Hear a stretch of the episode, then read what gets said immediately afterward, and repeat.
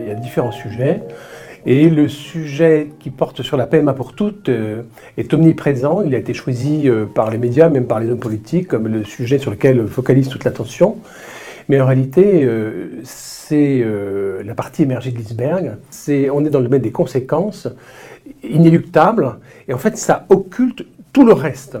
Et je trouve que c'est pas honnête et pas juste de se focaliser uniquement sur ce sujet-là, qui n'est pas à proprement parler un sujet de bioéthique, il n'y a rien de nouveau en biologie. Euh, il faut traiter euh, la question de l'embryon de manière absolument radicale, puisque dorénavant on fait sauter absolument toutes les protections euh, qui euh, subsistait encore dans les dernières lois de bioéthique sur l'embryon, et dire qu'on pourra faire de la recherche de l'embryon sans aucune limite, sans aucune contrainte, et puis surtout, on euh, va autoriser des pratiques qui étaient gravement interdites par le passé, comme la création d'embryons transgéniques, la création d'embryons chimériques. Je pense qu'on pourra aussi avoir recours à certaines formes de transfert de noyaux, c'est-à-dire de clonage. en fait, la loi de bioéthique est en train de régulariser des pratiques qui sont déjà mises en œuvre en réalité dans des projets qui ont été autorisés par l'Agence de la biomédecine et que d'ailleurs la Fondation Jérôme Lejeune a contesté devant le juge administratif parce qu'ils étaient euh, attentatoires au respect de la loi. En fait, aujourd'hui, euh, les chercheurs, certains chercheurs, à travers certaines autorisations délivrées par l'Agence de la biomédecine, euh, transgressent les lois de la République. Et nous, on dit au juge, bah, écoutez, est-ce qu'on a le droit de transgresser ou pas? Et en fait, la loi arrive plus vite, et la loi va régulariser des pratiques qui étaient transgressives hier et qui ne seront pas demain. Et ce que je regrette dans l'attitude de ceux qui, euh, loyalement, essayent de euh, discuter sur le bioéthique, sur le fond, etc., c'est qu'en fait, euh, à mon avis, ils commettent deux erreurs. D'une part, ils considèrent ce qui se passe dans la bioéthique comme des dérives. En fait, euh, c'est pas des dérives, c'est le développement normal de ce qui était déjà en germe dans les lois de 2011, de 2004 et de 94. Et quand on se réfère aux grands principes de 94 auxquels il faudrait revenir, c'est une erreur. Ces principes sont mauvais. C'est pas une dérive, c'est une erreur de cap. Alors on peut très bien corriger la dérive et le cap restait mauvais. C'est la deuxième erreur, à mon avis, qu'ils commettent, c'est qu'ils se situent dans le système dont ils critiquent un des, euh, une des parties, un, des, volets.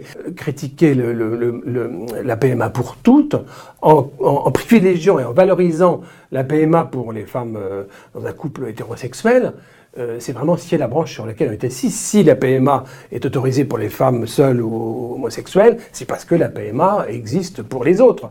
Bon, et, s'inquiéter du sort des, gamètes ou de la pénurie des gamètes qui va être occasionnée par la PMA pour toutes, c'est absolument incompréhensible en fait. Et de fait, euh, tous les arguments qui sont développés par les soi-disant opposants à la loi de bioéthique, en fait, ils tombent les uns après les autres. Quand, euh, quand ces opposants disent bah, oh, c'est une PMA qui est sociétale et ne devrait pas être remboursée par l'assurance maladie par rapport à la loi, euh, à la PMA euh, médicale qui est la PMA pour les hétérosexuels, en fait la ministre répond du tac au tac, mais la PMA n'a jamais été médicale. La PMA c'est du sociétal, comme l'avortement c'est du sociétal. Et tout ça c'est remboursé par la sécurité sociale. Donc en fait ces arguments-là tombent. Et, donc c'est dommage.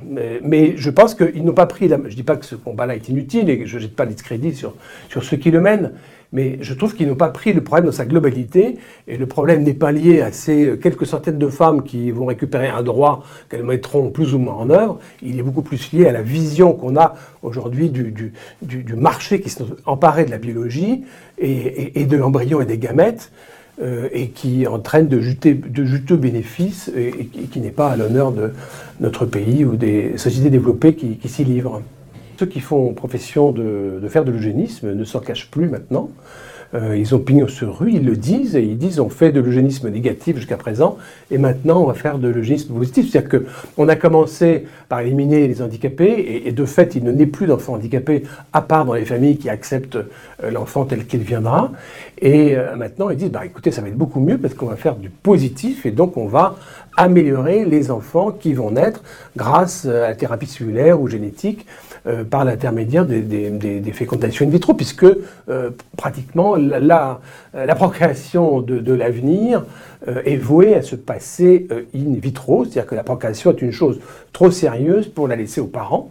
Et donc, il faut la confier à des spécialistes qui vont faire la procréation industrielle, enfin, de l'élevage, quoi, en quelque sorte. Et puis, euh, ben, les, parents euh, se consacreront à une, sexualité ludique. Enfin, euh, bon, voilà. Donc, je, crains malheureusement que la question de l'eugénisme ne soit plus un mot qui fait peur.